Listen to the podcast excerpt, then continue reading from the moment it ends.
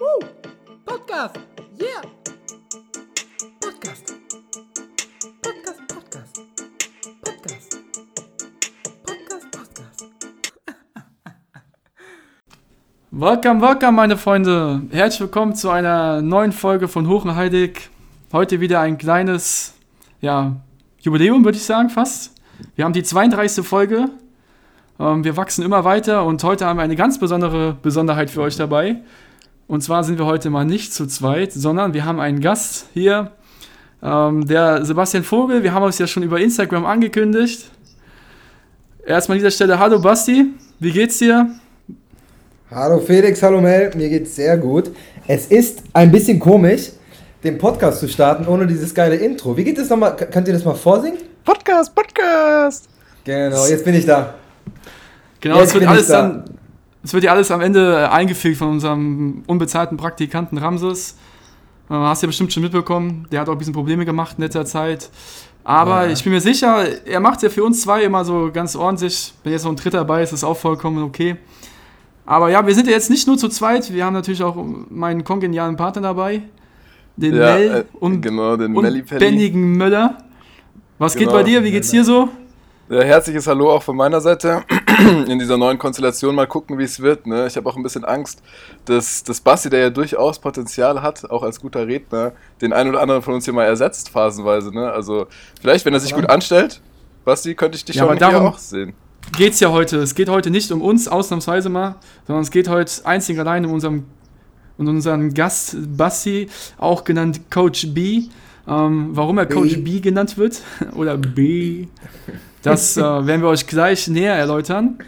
Zuerst einmal, ja, die meisten kennen dich jetzt vielleicht noch gar nicht oder diejenigen, die dich kennen, die kennen dich wahrscheinlich sehr, sehr gut. Ähm, Gibt deswegen einfach mal um. Moment mal, Genau. Felix. Das habe ich jetzt nicht verstanden. Also diejenigen, die Basti kennen, die kennen ihn sehr, sehr gut. Und die mich nicht kennen, die kennen mich nicht. Das ist Genau.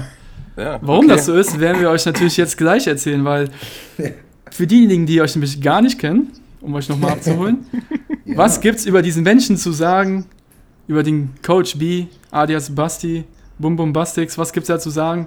Ähm, ja, ich habe es ja bei Instagram schon erwähnt, beziehungsweise wir haben es ja erwähnt, und zwar, du hast dein eigenes Fitnessstudio, Richtig. ähm, du bist ehemaliger Jugendfußballnationalmannschaftsspieler von Deutschland. Richtig. Warst bei den Navy Genau, ich sag- Seals? Bitte? Warst du auch bei den Navy Seals? Da war ich aber nur kurz. Okay, ist okay. Ich bin aber kein Schwimmer. Ah, okay. Nee, bist du nicht, ne? Ja, das weiß ich sogar. Ja, also ich sag dir aber mal ein paar Dinge, damit die Leute dich so ungefähr ein Stückchen einordnen können. Ähm, du bist Okay, Torwart gewesen, beziehungsweise Ja. bist Torwart.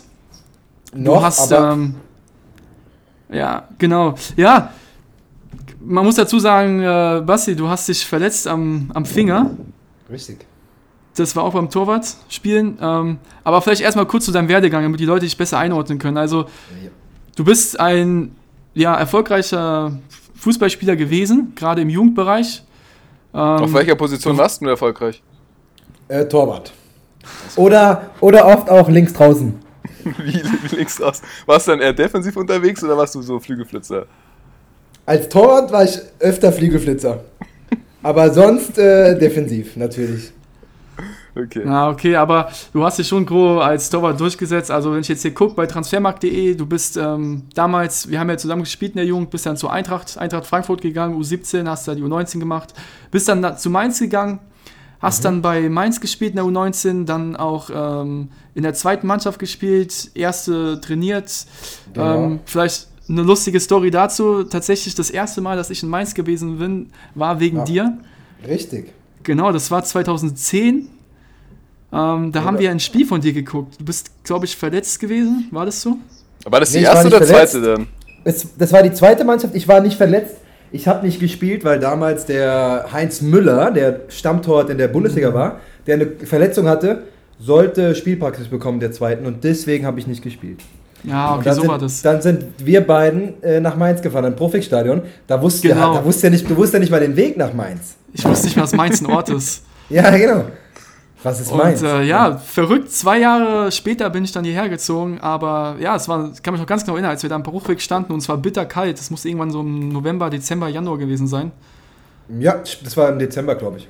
Ja, genau. Ja, und dann bist du bei Mainz gewesen. Ähm, insgesamt warst du da drei Jahre ungefähr? Zwei Jahre, zwei Jahre. Zwei Jahre, okay. Und dann bist du nach Fürth gegangen, zu Kräuter Kräuter Fürth. Genau. Genau. Ähm, und danach hast du ähm, drei, bist drei Jahre dort gewesen. Nee, in Fürth war ich nur ein Jahr. Ich war, Ein Jahr. bin als Amateur-Torwart gekommen, wurde dann super schnell von Mike Biskins, der ist jetzt Co-Trainer bei Schalke 04, äh, hochgezogen worden, war dann dritter und vierter Torwart, also so, so ein Wechselding beim Profis, hab da aber keinen Vertrag mehr bekommen und dann war so der erste Bruch in der Karriere. Ah, okay. Dann war dein erster Bruch und dann bist du zu, äh, ja, wenn man jetzt auch mal so die Namen sieht, hier Frankfurt, Mainz, Fürth, ähm, kommt jetzt erstmal, was ich, glaube ich, jetzt die meisten vielleicht nicht kennen. Du bist dann nach Braunfels gegangen. Genau. Was war denn der Braun- erste Bruch? Oder wann? Äh, kein wann? Knochenbruch. Naja, Wie alt- also sagen wir alt mal so. Da war ich äh, 20? Ein- 21, 20, 21, irgendwie sowas. Okay. Oder auch jünger. Nee, Und- 20. Du hast 20 und das Ja. heißt, zu, das war, es war ein Zeitpunkt, wo du dein Leben ähm, komplett auf Fußball ausgerichtet hast? Oder hattest du schon damals gedacht, so, ey, keine Ahnung, vielleicht, falls es mal nichts wird und es ein bisschen fragil wird, ich habe schon ein zweites Standbein, was ich mir langsam aufbaue? Nee, also ich war voll Fußballprofi. Ich habe ganz normal wie ein Fußballprofi gelebt, habe halt einfach nicht das Gehalt gehabt von einem Fußballprofi, sondern eher so ein stinknormales, stinknormales Angestelltengehalt, ja. Mhm. Es gibt so viele Fußballprofis, die wahrscheinlich weniger verdienen als ihr. Ja. Mit unserem Podcast? normaler- Ja, das, das kann durchaus sein. Als ihr in eurem Podcast. Ja. richtig, die trotzdem das Profileben führen, aber nicht bezahlt werden. Und so im Endeffekt war ich so dieser, dieser Mhm. Fußballer. Und ich hatte keine, kein Plan B jetzt in der Tasche. Ja? Mhm. Ja, das ist ja gerade bei, bei, genau was du gerade erzählt hast, bei vielen dann das Problem, ne? dass sie dann irgendwie früh mit der Schule aufhören, alles auf Fußball setzen, aber ja, wenn man es dann nicht schafft, ist es dann immer dieser berühmte Plan B, den man irgendwie braucht, um trotzdem im, Leben klarzukommen.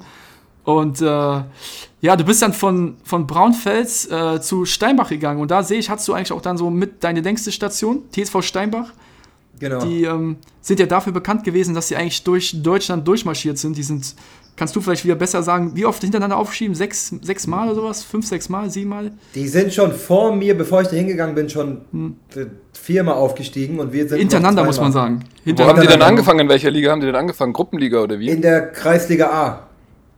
Okay. Ja, und die sind jetzt mittlerweile komplett etabliert in der Regionalliga und werden sehr wahrscheinlich, also so wie die Tabelle es auch zeigt, werden sie wahrscheinlich dieses Jahr den Sprung in die dritte Liga schaffen. Was ja, auch immer schon deren Ziel war, ne? was zu der Zeit, als auch Richtig. da gespielt hast, so das ausgegebene Ziel war, dass sie endlich den Schritt in den Profibereich schaffen, weil zwischen dritte Liga und Regionalliga ist ja doch nochmal ein Unterschied. Ne?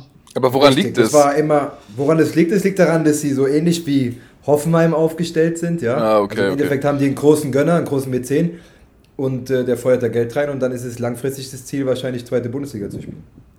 Hm. Als TSV Genau, Steinbach. Wie viel, wie viel Einwohner hat Steinbach?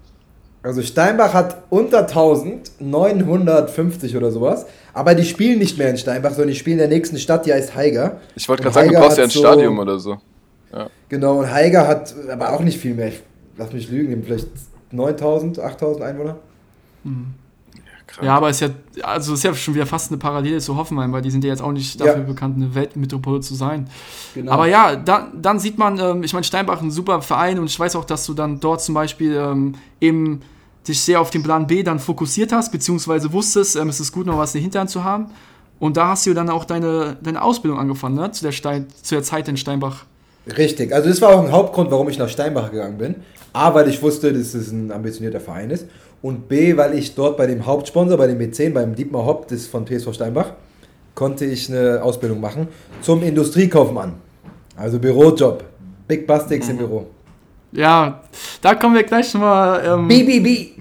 Genau, kommen wir gleich nochmal genauer drauf zu sprechen, weil darum geht es ja auch heute. Es geht ja besonders um die Selbstständigkeit. Aber wie gesagt, es ist sehr interessant, mal deinen deinen Lebensweg hier zu sehen, vor allem, weil er eben so fußballlastig ist. Und ähm, ja, wirklich sehr interessant. Auf jeden Fall, danach sieht man ja, dass du dann nach Steinbach ähm, dann auf einmal, ich will nicht sagen, vielleicht der zweite Bruch, wenn man es so nennen kann, weil Bruch hört sich, finde ich, immer ein Stück weit negativ an, aber es ist ja absolut nichts Negatives. Und zwar bist du dann zurück äh, hier in die Heimat gekommen und bist dann zum äh, Hanauer, zu Hanau 93 gewechselt, die mittlerweile auch in der Hessenliga aber spielen. Ja. Und ähm, hast da dann, glaube ich, da auch Torwarttrainer nebenbei gemacht, während du da gespielt hast. Ja, genau. Also, Das war im Endeffekt kein guter Bruch. Aber das wissen auch nur wirklich enge, enge Freunde und die Zeitung, dass ich eine zwei Lungenembolie hatte. Genau, ein. deshalb, und deshalb der Bruch zustande kam. Aber Felix, wir sind eh nicht so close. Ich meine, wir kennen uns jetzt seit dem Podcast, seit Viertel vor zwölf. genau. Und äh, nee, ich hatte zwei Lungenembolien. Das heißt, ich hatte eine Thrombose und durfte dann daher nicht mehr richtig gut Fußball spielen. Hab Das heißt, das mal, wann, wann, war denn, wann war denn deine erste Lungenembolie? Zu Genau, welcher 2000 Zeit? Wenn wir sagen, 2015, das war noch in der Hessenliga-Zeit. Da war ich gerade 21 und dann in der Regionalliga-Zeit mit Steinbach.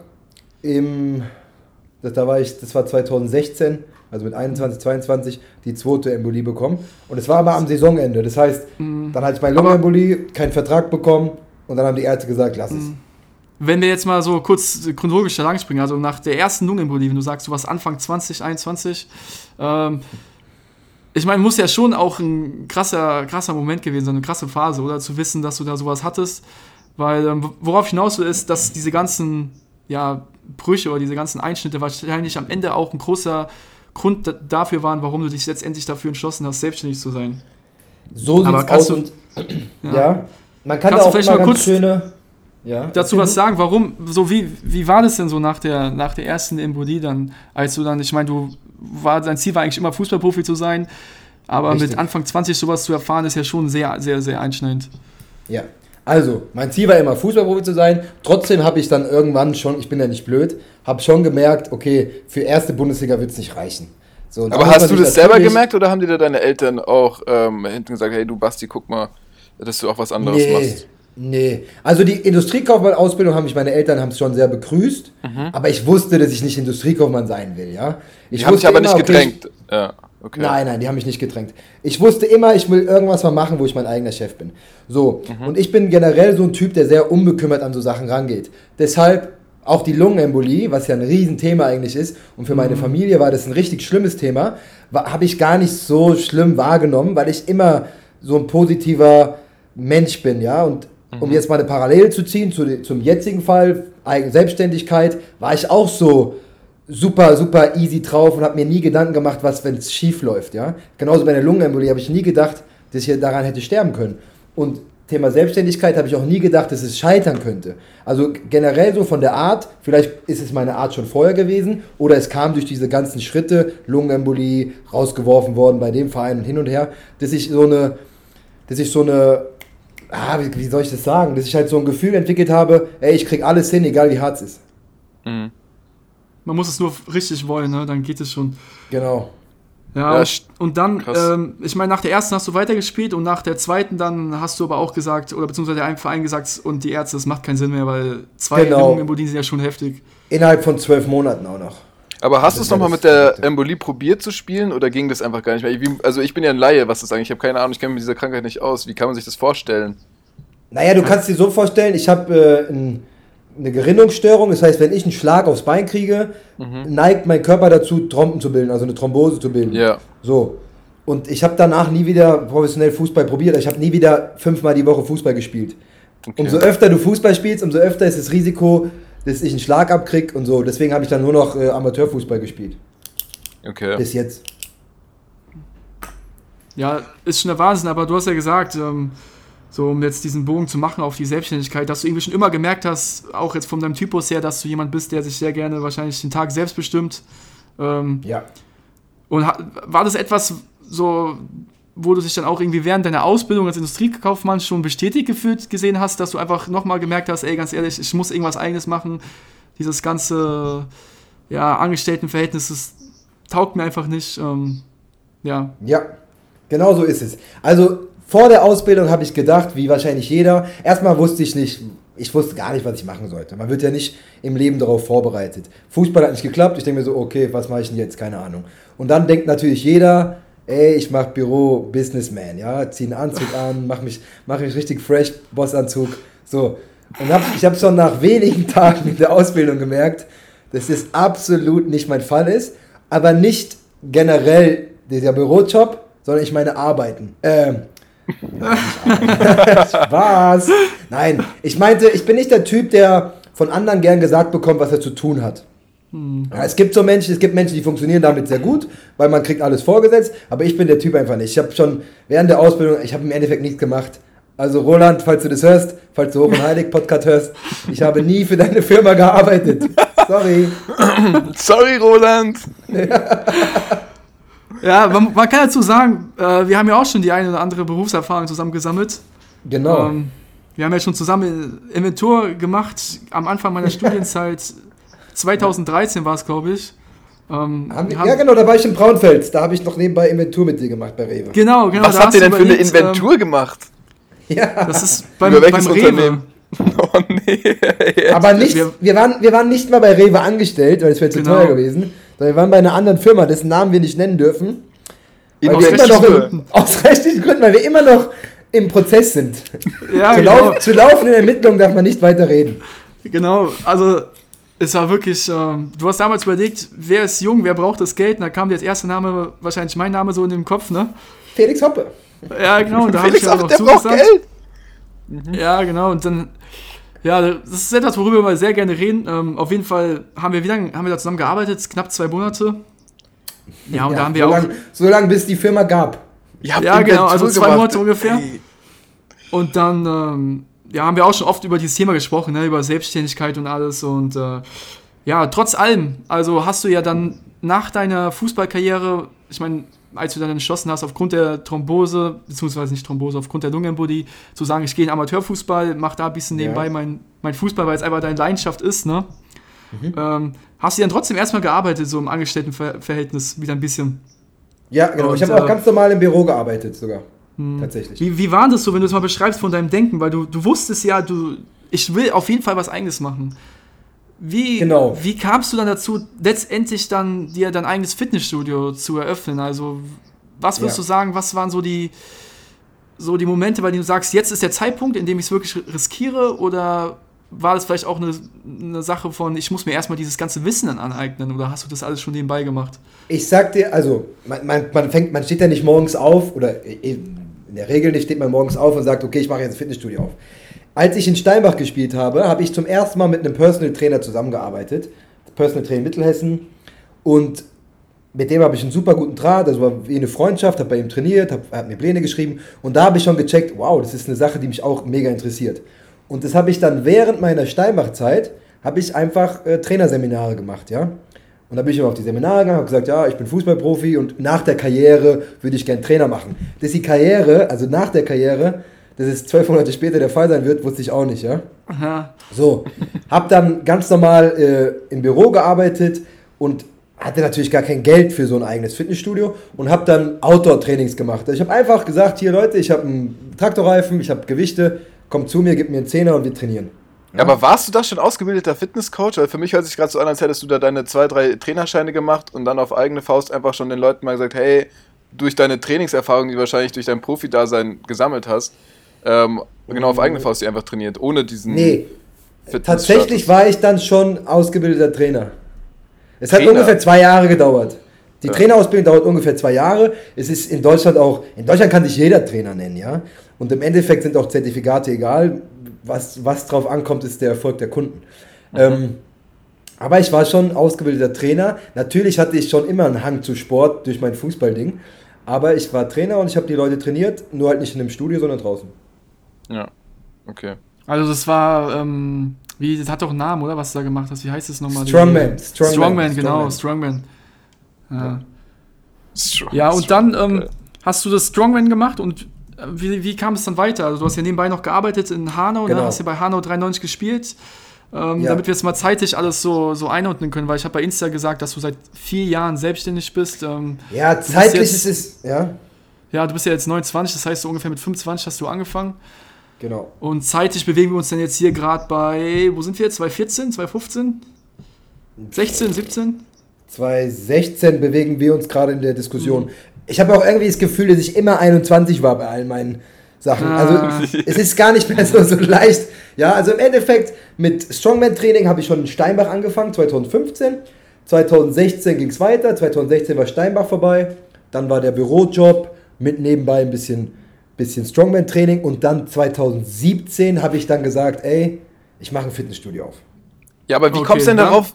Ich verstehe nicht, wie du dazu kommst, ein Fitnessstudio aufzumachen, nur weil du ein paar Mal Strongman trainiert hast. Warst du davor auch mal irgendwie Trainer in einem Fitnessstudio? Tatsächlich nicht. Also, okay, Ich- krass. Also ich kam nur von dieser Personal Training Schiene. Im Endeffekt habe ich Leute schon trainiert, aber meistens online. Also die kamen zu mir.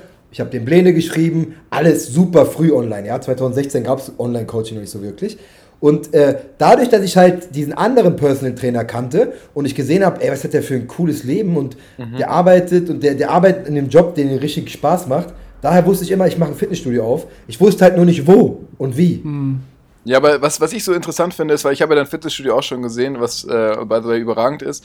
Ähm, du machst ja viel mit Geräten oder fast ausschließlich Arbeit mit Geräten. Ne? Das heißt, du hattest ja bis zu der Eröffnung deines Fitnessstudios eigentlich nie wirklich was mit Geräten zu tun, oder?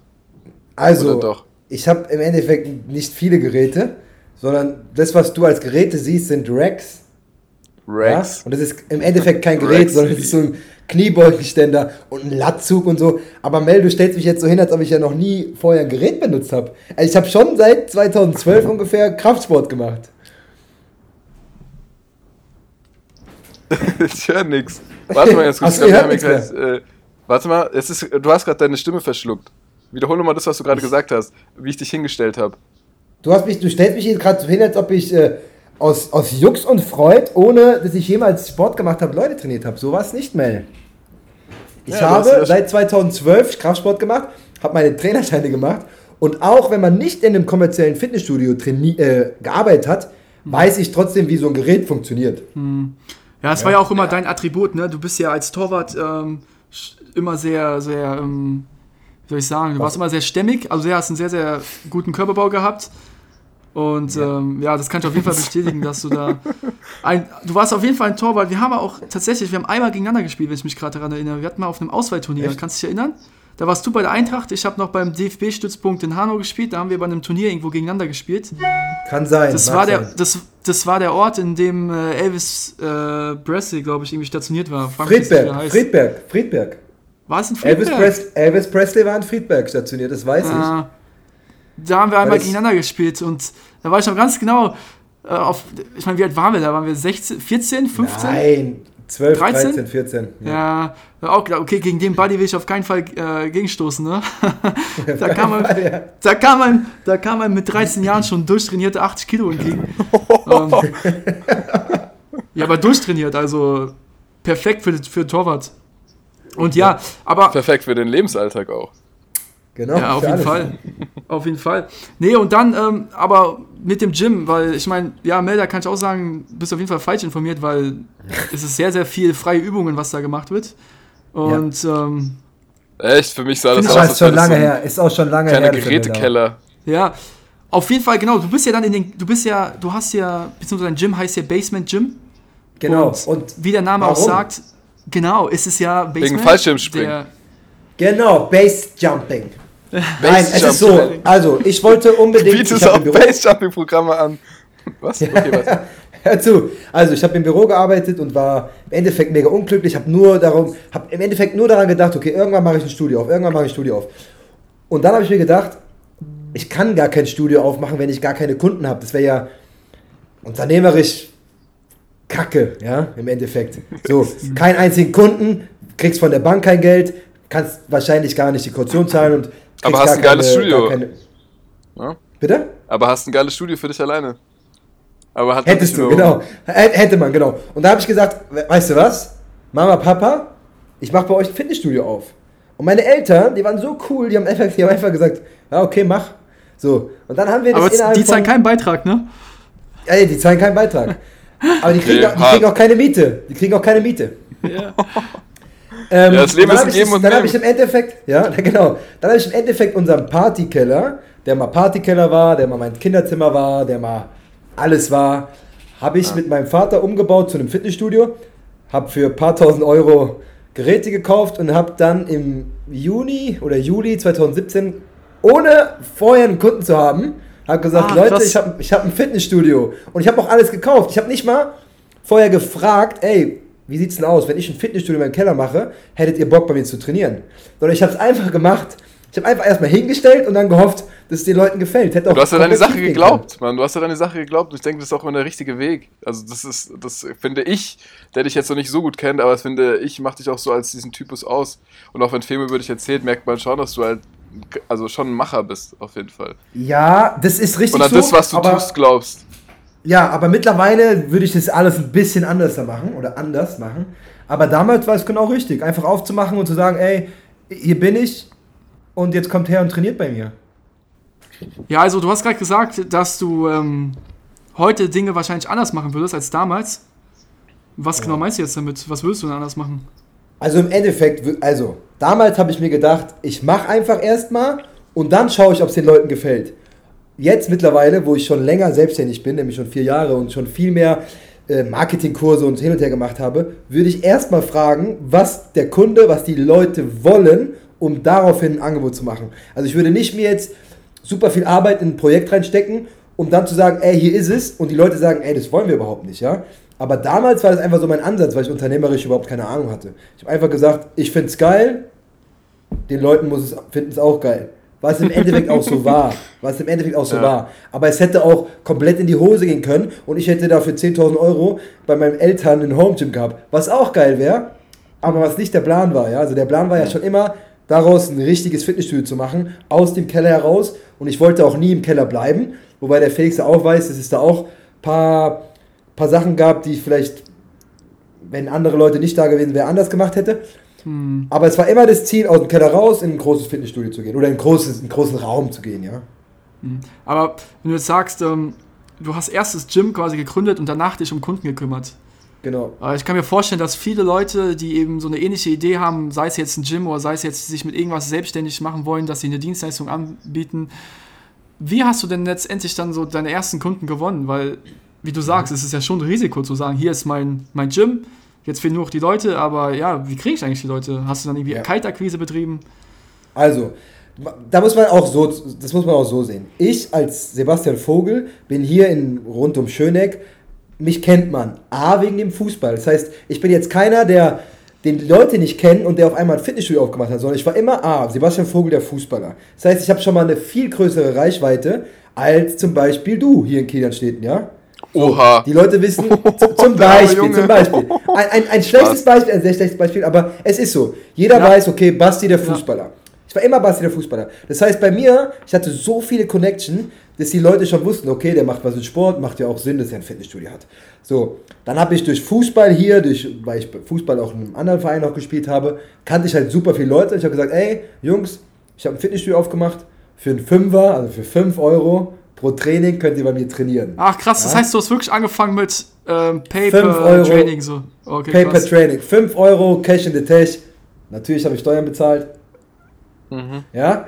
Und, ähm, aber so war es. 5 Euro und du kannst trainieren. Und so waren es die ersten zwei, drei Monate. Da Wie lange konnte man für 5 Leute. Euro trainieren? Wie lange konnte man 5 Euro trainieren? So eine Stunde oder wie? Training geht immer eine Stunde. Es war- schon damals die Idee vom Gruppentraining. Ja? Mhm. Also ich hatte, mein, mein Gym ist kein Fitnessstudio, wo man reingeht und machen kann, was man will, sondern hier Ja. ist alles nach Termin. Man kommt hierher, man wird geführt durchs Aufwärmen, durchs Training und durch einen Post-Workout-Check. Und es geht genau 60 Minuten und dann kommt eine andere Gruppe. Das war auch immer der Plan, dass ich nur Gruppentraining anbiete. Klar, im Keller dieses Platzproblem, da kann ja nicht jeder kommen und gehen, wann er will.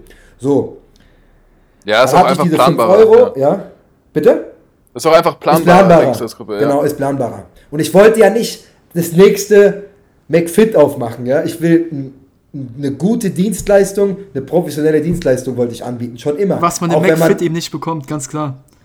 Was man im McFit zum Beispiel nicht bekommt. Hoffentlich werde ich nicht verklagt jetzt, ey. Wir haben auch schon in unserer allerersten Folge hatten wir bei uns das High Five komplett auseinandergenommen. Und seid Ah. immer noch im Prozess, gell? Ey, es Ich ist ja alles äh, rein subjektiv hier. Ne? Es kann erstmal jeder sagen, was er will. Wir haben ja Meinungsfreiheit auch in einem Podcast. Und äh, ich denke, dass durch deine Aussage oder unsere Aussagen jetzt McFit sich nicht äh, groß jucken wird. Noch. Ich weiß nicht, noch, wie, dieses, wie, wie dieses Podcast viral geht. Weil im Endeffekt ist ja jetzt auch, um mal, um mal kurz die Lanze für euch zu brechen, ich bin ja, ich bin ja Podcast-Fan der ersten Stunde. Und ihr macht es ja super geil. Das ist jetzt die 32. Folge. Ihr habt 31 Folgen zu zweit, super viel geredet und es war immer interessant. Es war eine Menge Content dabei. Die, die beste Folge für mich war ganz klar die Folge, als Felix und ich mit dem Fahrrad gefahren sind und Ja. Felix nicht einmal den Namen kannte. Aber was ihr jetzt macht, was ihr jetzt mit dem Podcast macht, mit den Interviewpartnern, finde ich richtig geil und ich freue mich auf mehr. Das mal zu euch. So, liebe Leute, wir sind zurück zur 32. Folge, heute mit unserem Special Gast Coach B. Wir wurden äh, aufgrund kleiner Mängel aus unserem Gespräch rausgerissen, aber wir wissen ungefähr noch, wo wir waren. Basti, wir waren stehen geblieben, ähm, wir hatten darüber geredet, dass, was der große Unterschied zwischen Einzel- und Gruppentraining ist. Okay, wir hatten zwar nicht, noch nicht darüber geredet, aber wir reden jetzt darüber. Ja, Einzeltraining ist Personal Training, ist eine Person mit mir zusammen im Einzeltraining, was nie so wirklich mein Hauptziel war, was ich aber jetzt schon deutlich mehr mache, aber damals im Keller konnte ich mir das auch nicht so wirklich vorstellen. Und Gruppentraining ist im Endeffekt ein Personal Training in der Gruppe. Damals habe ich ja angefangen, wie schon gesagt, 5 Euro, also super low cost. Und es ging mir auch gar nicht darum, Geld zu verdienen am Anfang. Es ging mir nur darum, Content zu machen für Social Media, um daraufhin den Leuten zu zeigen, ey, da ist ein Fitnessstudio, da ist ein Typ, der was anderes macht. Gerade hier auf dem Dorf, gibt sowas kennt man ja gar nicht. Und dadurch wollte ich einfach nur erreichen, dass Leute sagen, ey, ich habe auch Bock beim Basti zu trainieren, ja? Ja, und das hast du dann auch, denke ich mal, sehr gut erreicht. Das habe ich gemacht und ich habe tatsächlich auch, also ich war jetzt nie der große Social Media Experte, bin ich auch heute noch nicht, aber ich habe damals schon verstanden, dass wenn du was, wenn du dich verkaufen willst oder ein Produkt verkaufen willst, nicht, also damals, okay, jetzt nochmal zurückzuführen. Damals habe ich wirklich gedacht, dass jeder wüsste, was ich mache, ja? Also ich dachte, okay, jeder weiß, der Basti hat ein Fitnessstudio, was kompletter Bullshit ist, weil niemand weiß, was man macht, ja? Und dann habe ich gecheckt, okay, ich muss jetzt jedes Training filmen, Fotos machen und habe dann tatsächlich auch im Keller, ich glaube die ersten zwei Jahre lang, nach jedem Training, also im, Training ein Foto gemacht von allen, die da waren, während dem Training und habe die danach auf Facebook, auf meiner privaten Facebook-Seite verlinkt. Habe einfach das Foto hochgeladen, habe geschrieben, heute Gruppentraining mit Mel Möller, Felix Hoppe und so Ah, weiter. krass. Ja? Krass. Und dann habe ich jeden Tag drei, vier Posts gemacht, einfach nur immer mit dem Bild von Gruppentraining und die Leute. Und dann dachten natürlich alle, krass, beim Basti läuft ja richtig, ja. Und genau das wollte ich auch, äh, das wollte ich auch erreichen. Wie kamst du da drauf? Hat dir, ich meine, du hast ja am Anfang erzählt, dass du ähm, ja auch bei jemandem ein bisschen was gelernt hast, also dass du überhaupt auf die Idee kamst, ein eigenes Fitnessstudio zu machen. Ähm, hast du vielleicht auch von diesen Leuten schon was gelernt in Richtung, oder was gerade so Marketing angeht, wie man Leute ab, äh, anwirbt? Oder hast du es alles komplett aus eigener Motivation, aus eigenem Interesse gemacht? Eigenem Interesse sowieso, aber Also im Endeffekt habe ich das aus eigenem Interesse gemacht. Ich meine, ich war 24, ich wusste, was Social Media ist und ich wusste auch, dass wenn dass jeder Facebook nutzt, jeder Instagram nutzt und deshalb habe ich es einfach selbst gemacht. Ich habe mir gedacht, ey, ich muss die Leute zu bashen, zu spammen mit Bastis Fitnessstudio ist voll, damit die sagen, ey, fuck man, ich muss zu Basti. Das sieht richtig cool aus. Und ich wusste einfach, dass ich das jeden Tag machen musste und nicht nur einmal in der Woche, weil die Leute vergessen das, ja. Wir kriegen tausend Millionen Informationen am Tag und wenn man da nicht jeden Tag hinterher ist und sagt, ey, das Ach, bin ich, krass. das mache ich und ich, das wusste ich schon damals, genauso wie heute. aber das So wusstest du einfach einfach, weil angegangen. du aus, aus eigenem Erfahrungswert, nicht weil dir das jemand beigebracht hat. Richtig. Ja, ist schon beachtlich, weil wenn du jetzt sagst 2014, ähm, nee, ist nicht 2014, also 24 Jahre 2017. alt war es, genau, 2017. 2017. Also jetzt vor vier Jahren, Fünf Jahren. fünf Jahren, ja, wir haben 2021. Ähm, Mel, wann hast du die Roundabout. Insta geholt? Wann ich mir Insta geholt habe, boah, also ich hatte Ja. erst relativ spät auch ein Smartphone. Ähm, Insta war, ich, wann ist Insta auf den Markt gekommen? Ich weiß es nicht mal. Aber relativ- 2011 oder 2012 und ich bin seit 2016 dabei. Das kann man nämlich nachgucken. Nee, ich bin auf jeden Fall früher dabei gewesen. Ich hatte einen Account, den habe ich irgendwann hab ich mein Passwort vergessen und auch nie wieder reaktiviert. Aber ich glaube auch so, also ich habe 2014 mein Abi gemacht und da hatte ich es auf jeden Fall schon. Ja, okay, krass. Ja, dann bin ich wohl der Einzige. Ich hab's Oh, Hey, nicht hast, du schon, hast du schon einen Instagram-Account? Nee, ich habe mir gerade erstmal äh, Facebook geholt. Facebook. Aber ich bin ja, sicher langsam. Facebook. Ganz Ich bin noch langsam. nicht zufrieden mit langsam. Facebook, weil die haben ja da ziemlich äh, Serverprobleme, die sind ja down. Deswegen gehe ich vielleicht jetzt auf SchürVZ. Ja, ständig down. Aber ich, generell we- weiß ich eh nicht, ob sich dieses Internet überhaupt durchsetzt. Ja, Ja. nee, aber generell, was man sieht, ist eben dieses unfassbare Potenzial von Social Media. Und das hast du ja, finde ich, schon relativ früh erkannt, weil der ganze Begriff, auch Influencer und sowas, ich meine, ich bin jetzt auf diesem Gebiet nicht wirklich unterwegs, aber so lange gibt es den doch noch gar nicht, oder? So Influencer, dass sie wirklich so viel übers, über Instagram verkaufen. Also vor zehn Jahren kannst du mich erzählen, dass es sowas schon gab. Da war vor 15 Jahren Paris Hilton noch so die erste Influencerin, die man aber nur bei Viva oder MTV gesehen hat. Ja, also ich denke mal, so Social Media Influencer gibt es so seit 2013, 14 erst so richtig. Ja, dann bist du ja eigentlich fast mit am Anfang an so eigentlich so an Bord gewesen und zumindest wusstest du, was für unfassbares Potenzial hinter steckt. Ja, nur dass ich kein Social Media Influencer bin, sondern ich habe einfach nur gezeigt, was ich mache. Ja, aber du das weißt, ist keine du weißt Kim über die, Kardashian. Über die Bitte? Möglichkeit. Ja, ich- wusste, da, ich wusste über, die, über die Kraft des Social Media schon sehr, sehr früh Bescheid. Nichtsdestotrotz mache ich noch viel zu wenig im Bereich Social Media. Ich Felix und ich, wir sind ja im Endeffekt ständig in Kontakt. Und äh, er weiß auch, dass ich da mehr machen will in Zukunft. Und auch mehr kommen wird.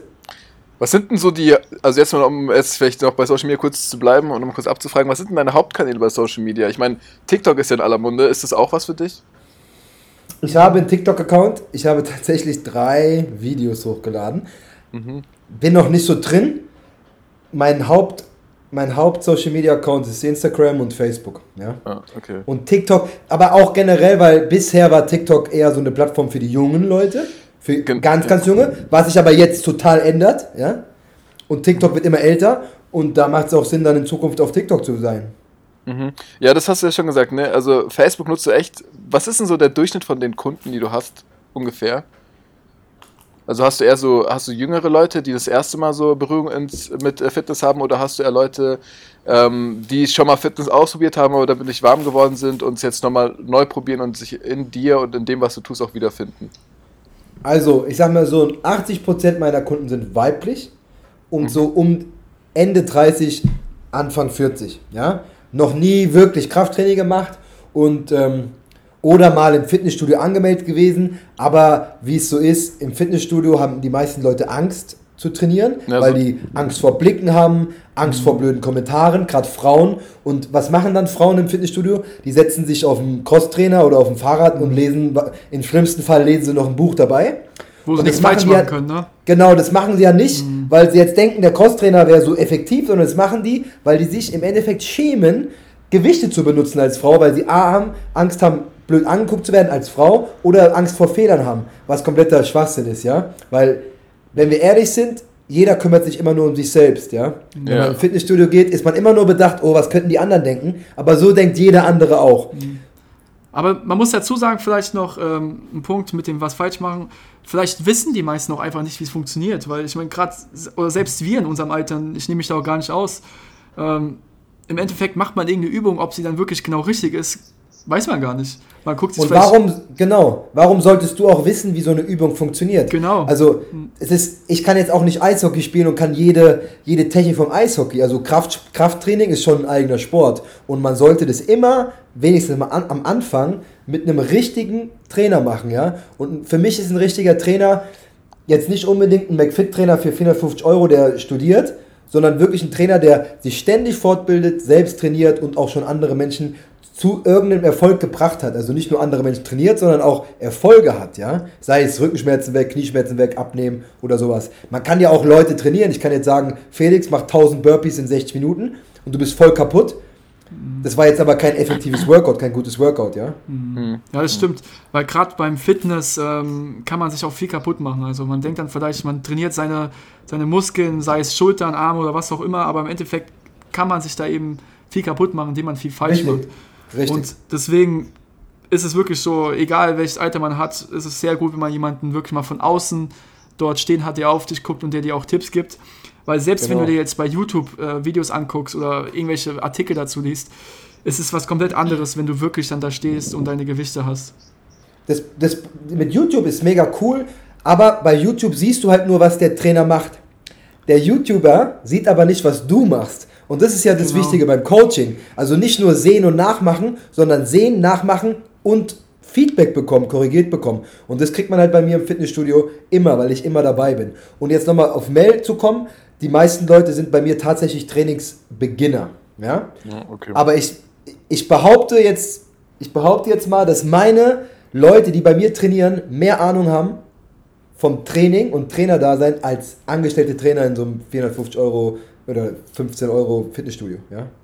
ja, ja, ja glaube ich dir auch, glaube ich auch aufs Wort. Ja, aber um das nochmal zu ergänzen, das ist ja genau auch dann, was dein Fitnessstudio eben von den normalen Fitnessstudios ausmacht, die, glaube ich, die breite Masse kennt eben. Dass du kein Genau. Studio hast und dass du einfach reingehen kannst mit einer Karte und du trainierst dann da, machst dann dein Ding, sondern du bietest Gruppentraining und Einzeltraining, auch Person Training genannt, an.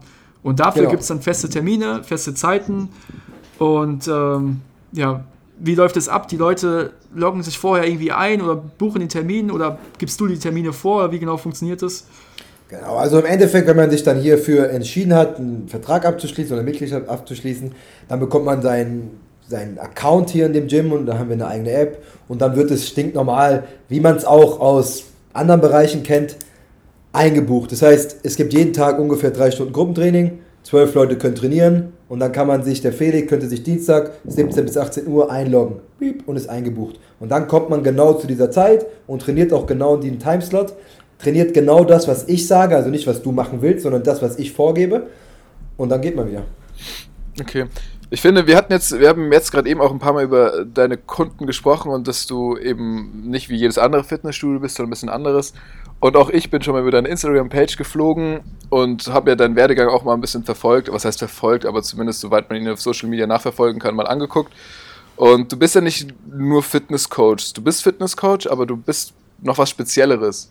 Du bist nämlich, du bist nämlich, ähm, du hast dich auf das Abnehmen spezialisiert. Ist das richtig? Und warum hast du dich auf das Abnehmen spezialisiert und hast du selber schon eine Vorerfahrung? Ist vielleicht auch etwas, wo du sagst, deswegen kannst du es so gut, weil du es vielleicht selber durchlebt hast? Kann das sein? Surprise, surprise, Motherfucker. ja, so jetzt. Also, Fitness, ich bin, ich bin Fitnesscoach, aber im Endeffekt bin ich Trainer, ja. Und da, es gibt nicht nur die Seite Training, es gibt noch äh, Lifestyle, es gibt noch Ernährung und so weiter, ja.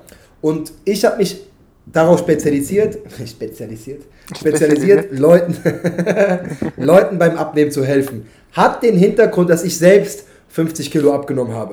Von 150 auf 100 Kilo. Das jetzt gerade? Jetzt gerade? Oder war das das äh, in, den letzten, in den letzten zwei Jahren. Ja.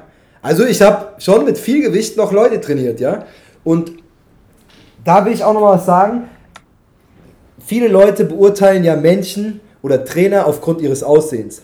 Was kompletter Bullshit ist, ja. Nur weil jemand ein Sixpack hat und dicke Arme hat, heißt es nicht, dass er dem Mel oder dem Felix zeigen kann, wie man dicke Arme hat und ein Sixpack bekommt, ja. Mhm. Also es heißt nicht, wenn man so aussieht, dass man so ist. Es kommt ja immer Ja, aber das auf der Wissen anderen an. Seite, auf der anderen Seite will man sich natürlich auch nicht von jemandem was sagen lassen, der genau andersrum aussieht, ne?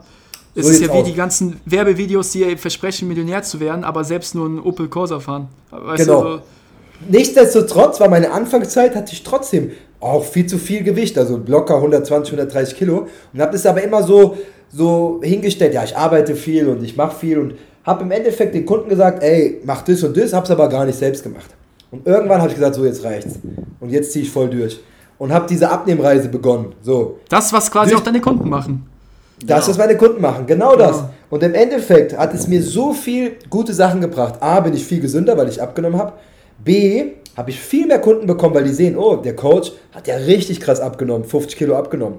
Und C, was das Allerwichtigste ist, ich kann mich ideal und perfekt in, in Kunden reinversetzen. Das heißt, wenn zu mir jemand kommt zum Beratungsgespräch und hat 40, 50 Kilo zu viel, der sitzt vor mir und ich kann sagen, ey, ich sitze im selben oder ich saß im selben Boot wie du. Ich weiß genau, wie Aber das nur ist. dein sinkt Ich weiß- jetzt nicht mehr. Mein Boot sinkt nicht mehr, ja. Hab jetzt ein E- E-Elektroboot, ja. Nee, mein Boot sinkt jetzt nicht mehr. Aber im Endeffekt habe ich genau diese Reise, die die meisten Kunden bei mir jetzt antreten, habe ich selbst durchgemacht und ich kann das meiner Meinung nach viel besser beurteilen als jemand, der sowas nicht gemacht hat, ja. Ich glaube, du spürst das das auch als nicht- Kunde. Ja, du spürst das auch als Kunde. Ich denke auch. Und es heißt jetzt aber nicht, dass man, wenn man jetzt Leuten beim Abnehmen helfen will, dass man unbedingt fett sein muss und dann selbst so eine Abnehmreise gehabt hat. Ja, okay. Aber es ist auf jeden Fall von Vorteil, wenn man sowas selbst durchlebt hat. Und ich weiß ganz genau, das ist, wenn man abnehmen will, dann sieht man so einen riesen Berg vor sich und hat gar keine Ahnung, wie man das machen soll.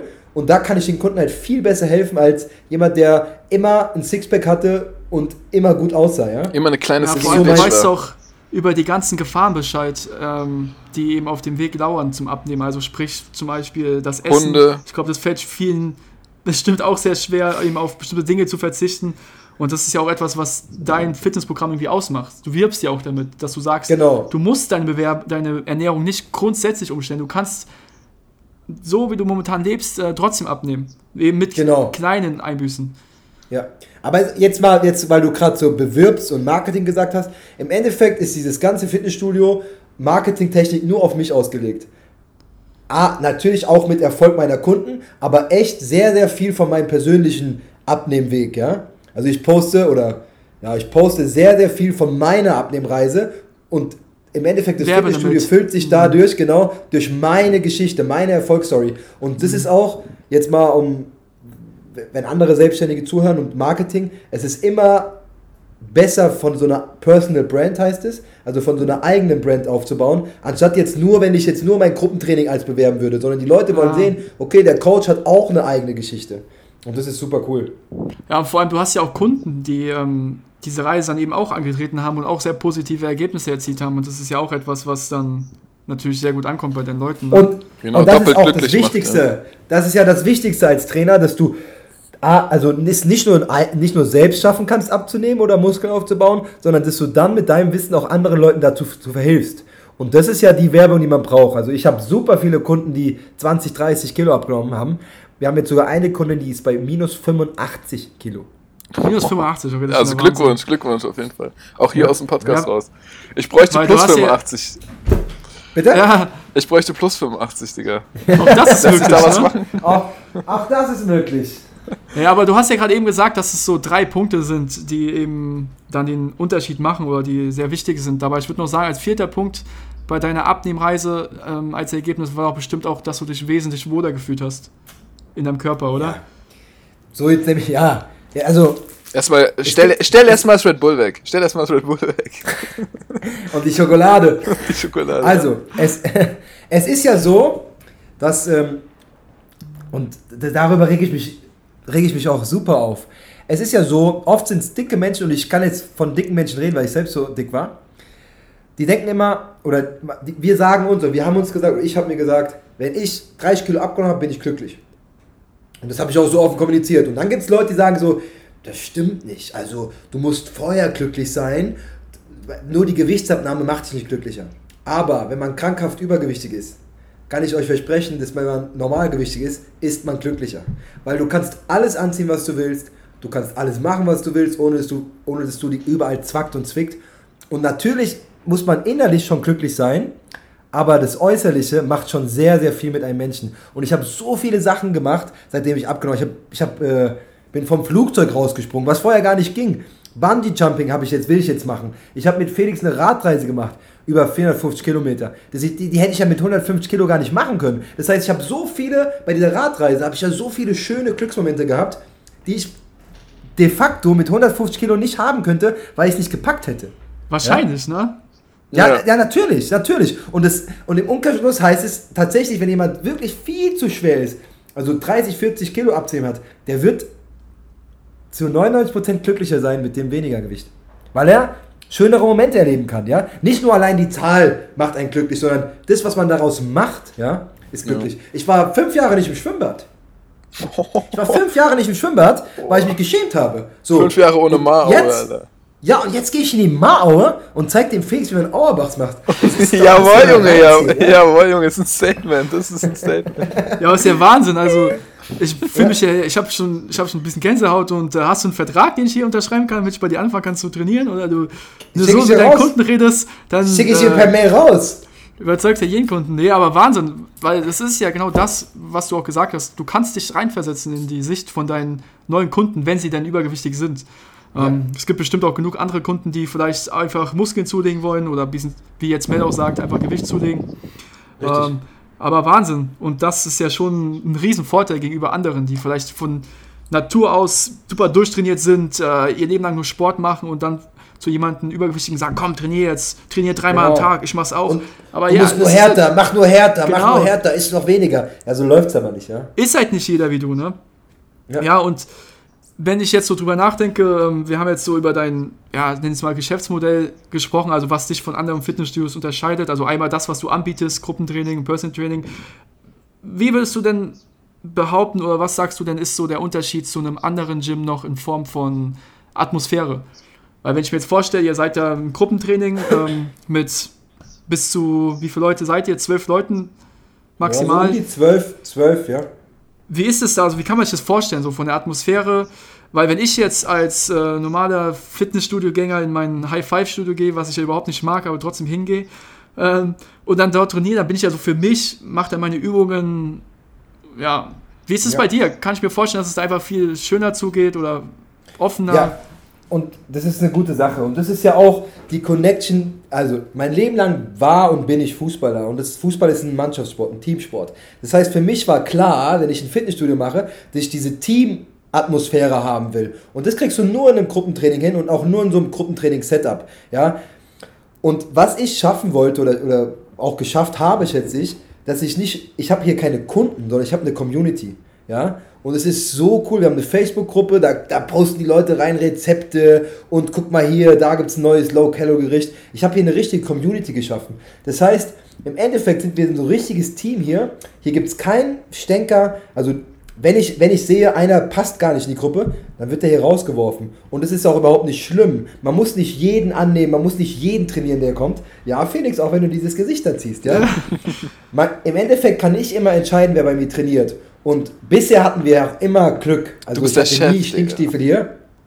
Nee, aber das ist ja, Aber ich weiß es ja geht- von meiner, es geht von meiner darum, hier Mutter, so eine- Deine so Mama, meiner Mutter deine trainiert Mama ja bei dir, trainiert hier. genau. Und dein das ist, Bruder was sie auch. mir, ja genau, was, sie, was meine Mutter mir im Speziellen erzählt hat, dass sie sich einfach auch sehr wohl da fühlt, weil eben Leute ähm, da sind, mit denen man gerne trainiert und eine lockere Genau. Atmosphäre herrscht. Ähnlich vielleicht wie jetzt bei irgendeinem Training im Verein. Also man Genau. ist auf der einen Seite motiviert, was zu verbessern und auf der anderen Seite fühlt man sich in der Gruppe extrem wohl, was ja wahrscheinlich Genau. nochmal doppelt gut ist. Und das war mir das Allerwichtigste, weil ich generell, weil meine Zielgruppe Frauen sind und Frauen fühlen sich in der Gruppe generell wohler. Ja, Mel, meine Zielgruppe sind Frauen. Und die findest du, ja, ey, ist ja, äh, hä, ist ja in Ordnung. Ich, hab, ich musste gerade lachen, weil ich hier was Witziges gelesen habe auf dem Laptop. Achso, achso, achso. Achso, oh Mann.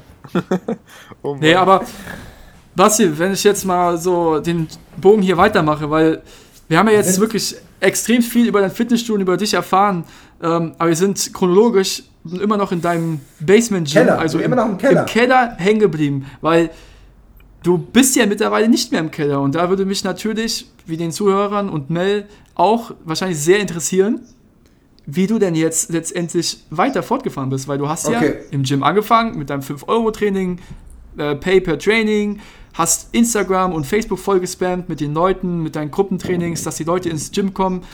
Aber der Keller, es ist ja immerhin nur ein Keller und wie jedes große Unternehmen, zum Beispiel Microsoft Apple. hat ja auch im Keller angefangen, wir haben alle im Keller angefangen, beziehungsweise in der Garage. Ähm, wie ging es denn bei dir dann weiter? Ja, genau, die auch. Steve Madden, Steve was war dein Steve Keller Madden-Moment? Wann hast du dich entschlossen, aus dem Keller in ein größeres Fitnessstudio zu gehen? Weil ich kann mir vorstellen, gerade finanziell ist es ja natürlich nochmal eine ganz andere Herausforderung. Vom ich zahle keine Miete zum ich habe ein eigenes Fitnessstudio. Also nochmal ganz andere Verantwortung. Ja, ja. Also, das ist jetzt, da kann man schon echt lange, lange ausholen. Aber, bevor wir das machen, frage ich euch, wie findet ihr eigentlich den Namen? Welchen Basement Namen? Oder Der Coach Basement, Basti. also nicht mein. Nein, Basement Gym. Ja, Äh, wenn du ehrlich. fragst, willst du ja bestimmt auf irgendwas hinaus. Aber ich finde, das ist ein sehr guter, weil das zeigt noch seine Wurzeln, wo du herkommst. Ja, also ich finde ja, ich weiß nicht, dieses, dieses Basement Gym geht ja Hand in Hand mit dem Logo, was du schon dafür hast, oder? Ist ja, es und das habe ich auch selbst gemalt, übrigens. Ja, und ich finde, das ist, also das äh, trifft den Nagel auf den Kopf, ich finde das extrem geil, weil es ist sogar, ich finde auch dieses Logo, ich weiß nicht, wie heißt die, ähm, es ist ähm, Buxton oder so heißen, Brixton, keine Ahnung, es gibt so eine Marke, die ist Brixton. super im Trend gewesen, auch damals. Und ja, deswegen finde ich, du hast es erstmal sehr zeitgemäß gewählt und ähm, Basement Gym, ähm, Base, allein äh, das auszusprechen, wie Coach B, das ist was, das bleibt im Kopf. Ja, Das das hörst du einmal und willst nicht mehr verlieren, weißt du, deswegen finde ich es gut, ja. damals war das halt echt so, ich habe das im Keller-Gym aufgemacht, habe dann mit meinen Eltern so gesessen im Garten und mein Vater so, ja, Basti, wie willst du denn eigentlich dieses Fitnessstudio nennen, gell? Und ich war schon immer so ein Typ, ich habe alles, ich entscheide immer sehr schnell. Und da habe ich gedacht, Keller, was heißt Keller auf Englisch? Erstmal googeln, gell? Das war Keller. Und dann Basement Gym. Also so war etwa der Name. Aber eigentlich wollte ich eigentlich nur Lorbeeren gerade abpflücken von euch. Also Nee, ähm, nee, nee, nee, nee, äh, finde ich aber gut. Und vor allem auch Baseball, ich sag mal ganz ehrlich, den Deutschen ist doch scheißegal, was das bedeutet. Genauso wie diese, diese ähm, asiatischen Tattoos, weißt du, wo auch keiner weiß, was das bedeutet. Ja, es ist einfach. Lustigerweise, ja. Es ist Lustigerweise, manchmal frage ich die Leute so, jetzt gerade vor allem, weil- wo ich nicht mehr im, im Keller bin, frage ich manchmal Leute so, checkt ihr eigentlich den Namen? Und die haben darüber gar nicht nachgedacht. Die Nein, sagen so, das sag ich doch. Einfach so, man denkt ja gar nicht unbedingt an Keller. nee, ist einfach also ein denke ich kraftvolles auch Wort. nicht. Nee. Ist einfach ein schönes, geiles, kraftvolles Wort. Ja. Und jetzt für Felix, Ja, warum wolltest du wissen von uns, äh, was wir darüber denken? Worauf wolltest du hinaus? weil ich mich immer fortbilden möchte. Dann macht weil, ein- weil, dann macht weil ein ich mich immer verbessern möchte. Vielleicht mache ich auch was anderes. Ich hatte ich hatte nämlich wirklich tatsächlich, um jetzt mal off-topic, ich hatte mal über so ein Rebranding nachgedacht. Aber im Endeffekt finde ich den Namen wirklich immer noch geil. Ja, aber Ja, vor allem, super. jetzt wart doch erstmal Ja. noch ein bisschen. Dann erzähl mal, wie bist du denn jetzt vom, vom Basement Genau. äh, also, hoch zur Oberfläche gekommen? du hast ja gesagt, ich habe viel gespammt und die Leute wurden immer voller von den 5-Euro-Trainings. Irgendwann gab es natürlich dann keine 5 Euro Cash-Trainings mehr, sondern ganz normale Mitgliedsverträge.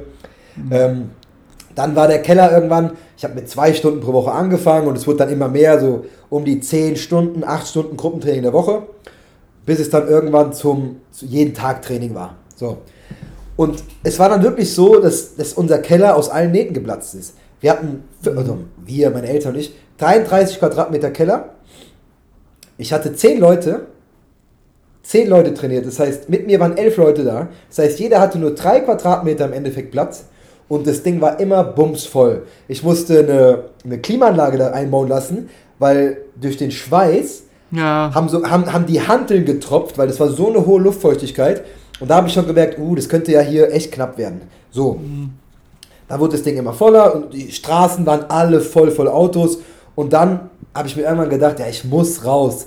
Aber ich bin, meine Eltern sind da sehr konservativ, die haben auch gedacht, hm, back lieber kleinere Brötchen. Und ich bin aber schon immer so ein Typ gewesen, ey, ich think big, ja. Also ich wollte schon immer groß, groß, groß, groß. ja ich glaube, das So. kam in den letzten äh, 50 Minuten kam es, glaube ich, bis jetzt sehr gut raus. Okay, super. Und äh, dann irgendwann nach, nach anderthalb Jahren habe ich mir gedacht, okay, ich muss jetzt diesen nächsten Step machen, weil noch mehr Leute kann ich nicht trainieren. Ja, es geht überhaupt nicht. Und, Auch kapazitätsmäßig geht nicht. Kapazitätsmäßig, na klar, ich hätte noch mehr Stunden machen können, aber Mhm. irgendwie war das dann, war Es es war dann Zeit. auch echt zu Es viel. war einfach Zeit es für war was Neues Zeit dann. für was Neues und alle Leute, die bei mir trainiert hatten, oder fast alle, hatten auch irgendwie so eine direkte Verbindung zu mir. Also die kannten mich von der Schule, vom Fußball, vom Bäcker, von meiner Mutter. So, ich hatte wenige Leute, die von außerhalb kamen, ja, die mich gar nicht kannten.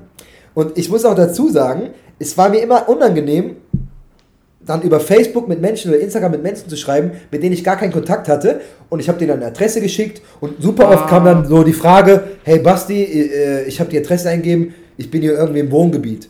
Und dann ich so, ja, mein, mein, mein Gym Geh ist nur weiter, geh nur weiter, geh nur Ja, geh, geh, lauf weiter, lauf rein. äh, mein Gym ist hier. Und dann, es war halt irgendwie ein bisschen blöd. Und ich hatte auch mein Büro unter der Treppe, so ein bisschen wie Harry Potter, ja. Es war, es war komisch. Meine Mutter hat gesaugt, ich habe unten ein Beratungsgespräch gehabt. Ja, es war komisch. Und äh, dann war Also es halt so. Okay, so fängt man an und ich würde es auch wieder machen, weil äh, im Endeffekt war das eine richtig geile Zeit. Ich hatte gar keine Sorgen, ich habe gut Geld verdient, ich hatte eine geile Community, so, ey, ich trainiere beim Basti im Keller und es war schon so ein bisschen so, so, wie heißt nochmal der Film mit Brad. Pitt? Wie heißt der Film mit Brad Pitt? Welche? Fight Club. Ja, Fight Club, ah, okay. Nur, aber die erste Regel war, man verliert immer ein Wort über das Basement Gym, ja, also nicht wie bei Fight Club, kein Wort. Genau das Ja. Gegenteil, ne? Genau das Gegenteil. Und dann war es halt so nach anderthalb Jahren, okay, ich brauche eine, brauch eine Halle, eine, eine, größere Bude. Und hier in Kehrenstetten gab es eine Immobilie, die war frei. Da war früher die Sparkasse drin. Und da habe ich mir gedacht, weißt du was? Die hat 200 Quadratmeter, ich probiere es einfach mal. Hab dann da angerufen, hab einen Termin klar gemacht und dann war es halt so, okay, fuck, von 0 Euro auf so und so viel 1000 Euro Miete. Ist ja schon ein großer Schritt.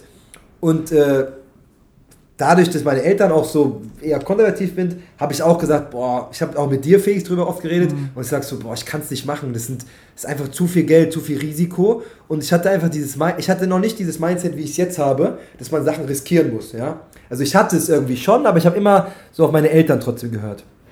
Und glücklicherweise hatte ich einen Personal Training Kunden, der auch ein guter Freund ist, ein großer Fußballberater, ja. Der hat gesagt, ey Basti, mach das. Du hast Potenzial, mach das. Und er hat mir dann noch ein bisschen ausgeholfen. Und da habe ich gesagt, scheiß drauf, ich mach's und gehe all in. Das war 2019. Dann dieses Gym hier aufgemacht, schöne riesengroße Party geschmissen, hin und her, es war im Oktober. Und dann im Januar kam Corona. Corona. Genau, Das das, heißt, in, war in, ja. meinem, ja, in meinem ersten Jahr, in meinen ersten zwölf Monaten, hatte ich insgesamt acht Monate zu. Ja, das ist schon hart. Weil du bist dann vom Und- kleinen Keller hoch in dieses 200 Quadratmeter Gym. Hast Genau. wie lange offen gehabt? Drei Monate, vier Monate? Drei, vier Monate und dann war Und es dann kam zu. Corona. Dann Und bin ich mal da- gespannt, was du da zu berichten hast. Ja, und da kann man aber auch sehen, das hat mich dann im Endeffekt, ich hatte keine Angst mehr, weil ich wusste, ich ziehe es jetzt durch. Jetzt gibt es kein Zurück, kein Weg zurück. A, habe ich einen Mietvertrag, fünf Jahre, ja, konnte ich eh nicht zurück. Und B, hat es aber auch im Kopf so, ich schaffe das. So. Was aber auch, was mir dann auch gezeigt hat, dass ich genau die richtige Entscheidung getroffen hatte, damals mit dem Keller, weil hätte ich 2019 beispielsweise das Gym aufgemacht, direkt in einem großen Studio, und dann käme Corona, wäre ich jetzt pleite, wäre ich tot. Aber dadurch, dass ich Tot. wirklich jahrelang das finanziell, finanziell Ja, am ja. Boden. Ja, ich wäre nicht tot, tot, ja. Aber ihr wisst, was ich meine. Und dadurch, dass ich halt so eine gut, gute Community hatte, bin ich durch Corona so geil durchgekommen.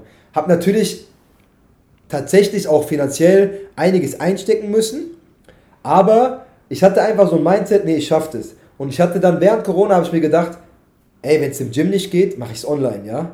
Und ich habe dann tatsächlich innerhalb von wenigen Monaten Corona mein Online-Business, also Coach Bees Online-Coaching, habe ich von null Kunden auf paar 20 Kunden hochgepusht und habe damit im Endeffekt mein Gym gerettet, weil ich wirklich gutes Geld verdient habe mit diesem Online-Coaching.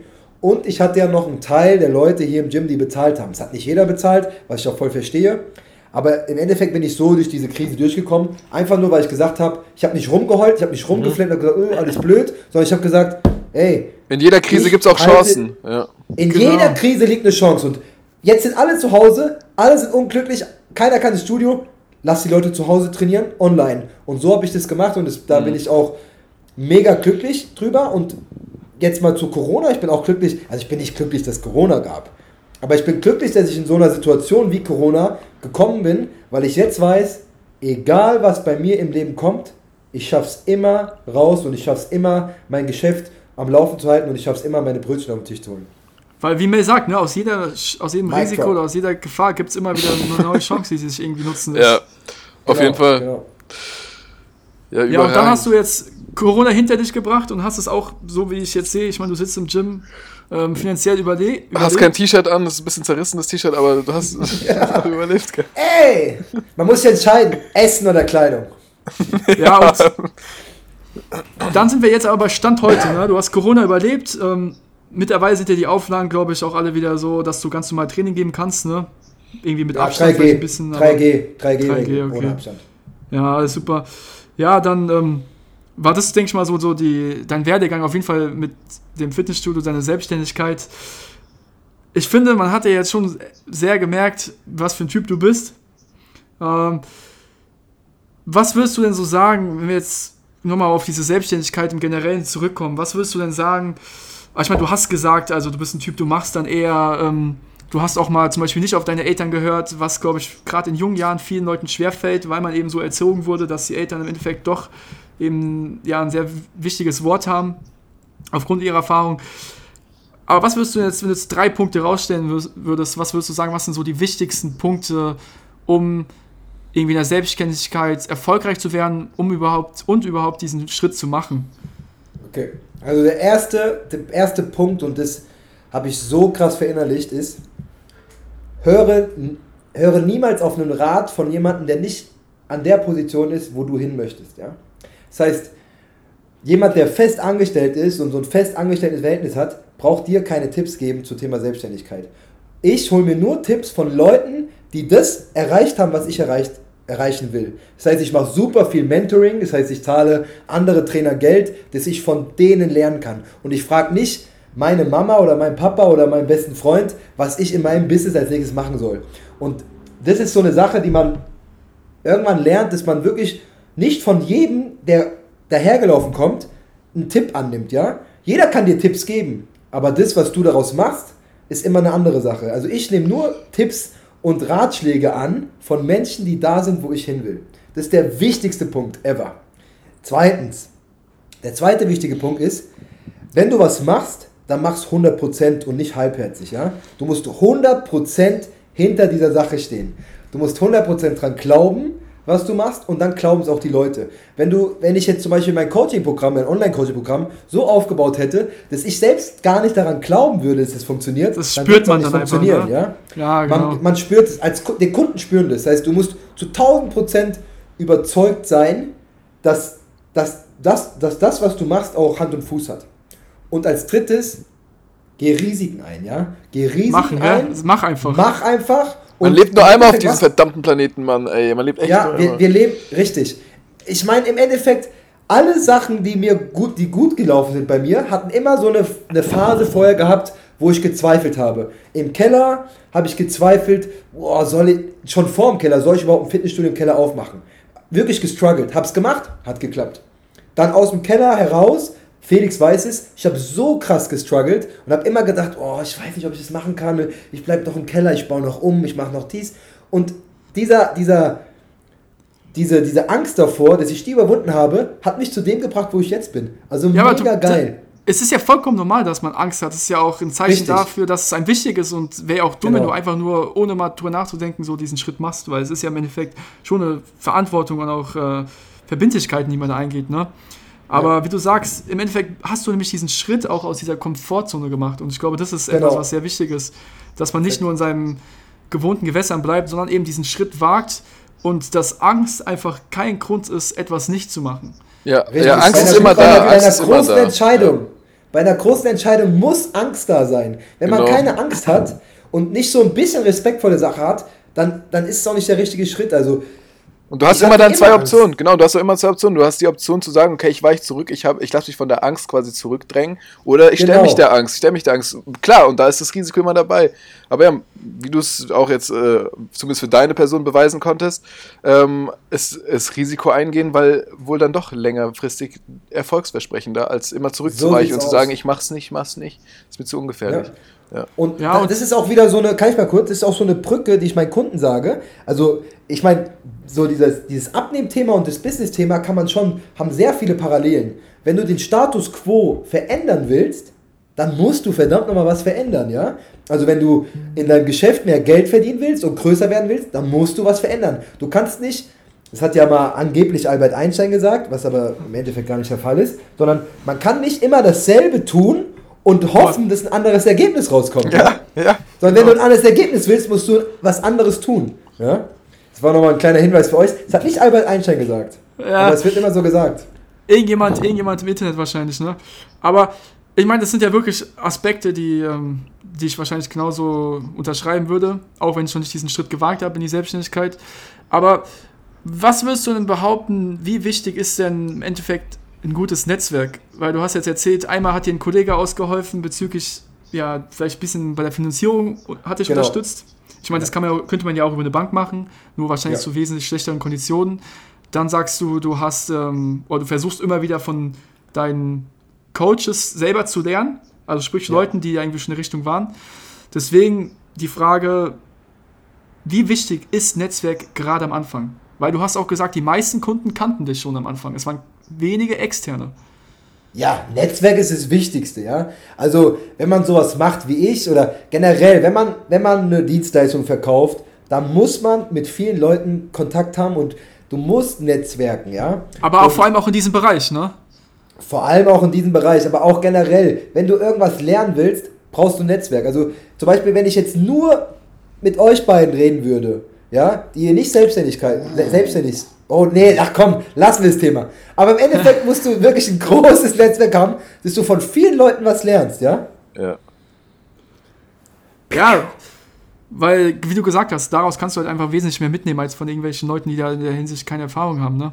Und jeder ist auf irgendeinem Gebiet immer Experte und das ist ja auch so schön. Und wenn man einfach immer auch vielen Leuten zuhören kann, ähm, die Option hat, weil man eben viele Leute kennt, ich glaube, dann das wird für einen selber auch immer, immer ein Mehrwert sein. Immer. Egal in welcher Genau, Lebenslage. So. So sieht's aus. Und was auch wichtig ist, zuhören, anderen Menschen zuhören. Weil wenn du zuhörst, kannst du was Neues lernen. Wenn du immer nur am Reden bist, lernst du nichts Neues, sondern wiederhol- wiederholst nur das, was du weißt. Deswegen bin ich so ein Typ, ich, wenn ich, mit, wenn ich von anderen Coaches oder auf Social Media kann man auch den, hört ihr mich noch? Ja. Ja, klar. Ja, auf Social Media kann man auch den Leuten folgen. Also ich folge super vielen Marketern, also Online-Marketing und Trainern, um einfach nur mal von denen zu hören, was die so machen und plapper nicht nur immer. Wichtig ist zuhören, annehmen und das rausfiltern, was für einen wichtig ist. Genau, und ich, gut, ist jetzt äh, die Frage, ähm, ich meine, heute durften wir dir zuhören und wahrscheinlich nicht nur wir, Ja. sondern auch ein äh, Großteil der, oder alle der Hoch- und Heilig-Hörer, die sich auch heute für die 32. Folge auch nochmal Zeit genommen haben. Ähm, genau, deswegen, ich würde sagen, da jetzt auch wahrscheinlich bei dir bald die Coaching-Stunden weitergehen, oder? Du bist ja, machst ja heute keinen freien Tag. Genau. Ähm, würde ich sagen, kommen wir mal langsam zum Ende. Genau. Auch von meiner Seite. Ähm, ja, tausend Dank, dass du da warst. War auch ich, der dich zwar schon ein paar Mal gesehen hat und auch schon einige Stories kennt, habe jetzt auch nochmal viele neue Sachen gehört. Sehr, sehr motivierend. Auch für eigene Sachen, die man vielleicht noch vorhat. Auch vielleicht für uns als Podcast, den Kopf nicht in den Sand zu stecken, sondern erstmal so weiterzumachen und an die Sache zu glauben und auch mal dieses Risiko einzugehen, vielleicht eine dritte Person dran zu haben, trotz vielleicht äh, mancher technischer Wid- Widrigkeiten.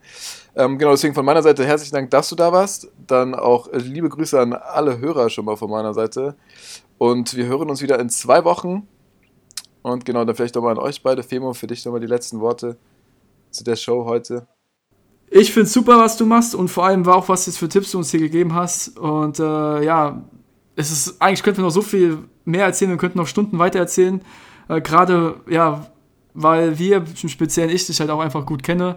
Ähm, aber das können wir bestimmt in Zukunft nochmal eine andere Folge machen, wenn die Leute sich das wünschen. Ansonsten hoffe ich, dass vor allem auch deine Kunden reingehört haben. Ich meine, die kennen sich ja sehr gut, deswegen meinte ich das anfangs, die, die dich kennen, kennen dich wahrscheinlich sehr gut, weil du einfach ein Typ bist, der gerne erzählt, der gerne ähm, ja, einfach Menschen, ja, Menschen mitreißt, auch zuhört. Und deswegen auch von meiner Seite danke, Basti, dass du da warst. Ähm, war super. Und ich hoffe, dir hat es auch Spaß gemacht. Deswegen möchte ich mich von der Stelle verabschieden. Wenn du noch ein paar Worte hast, dann gerne Ja, raus. Männer, erstmal vielen, vielen Dank, dass ihr mich eingeladen habt. Und wie schon vorhin angesprochen, es ist jetzt für euren Podcast eine neue Ära. Und zwar eine Ära von Content-Podcast. Und das gefällt mir richtig gut. Ich höre immer wieder gern rein bei Hoch und Heilig. Und ich muss auch sagen, ich habe in meinem Gym einige Leute, die Hoch und Heilig hören. Und die sind immer sehr begeistert von euch beiden. Ihr macht das sehr gut. Und ich wünsche mir, dass ich da wieder auch Teil des Teams sein kann. Und äh, freue mich auf weitere Folgen von eurem Podcast. Super. Dann danke dafür und an alle anderen, an die Zuhörer. Wir hören uns in zwei Wochen wieder. In vier Wochen gibt es dann einen neuen Gast. Wir werden euch äh, in zwei Wochen Bescheid sagen, wer es ist. Ich kann euch versprechen, es wird bestimmt wieder genauso cool werden. Aber natürlich niemand so cool wie du, Basti. Wahnsinnige Story und an der Stelle dann danke, bleibt gesund und bis nächste Woche. Kuss geht raus. Ciao, ciao. Ciao, ciao.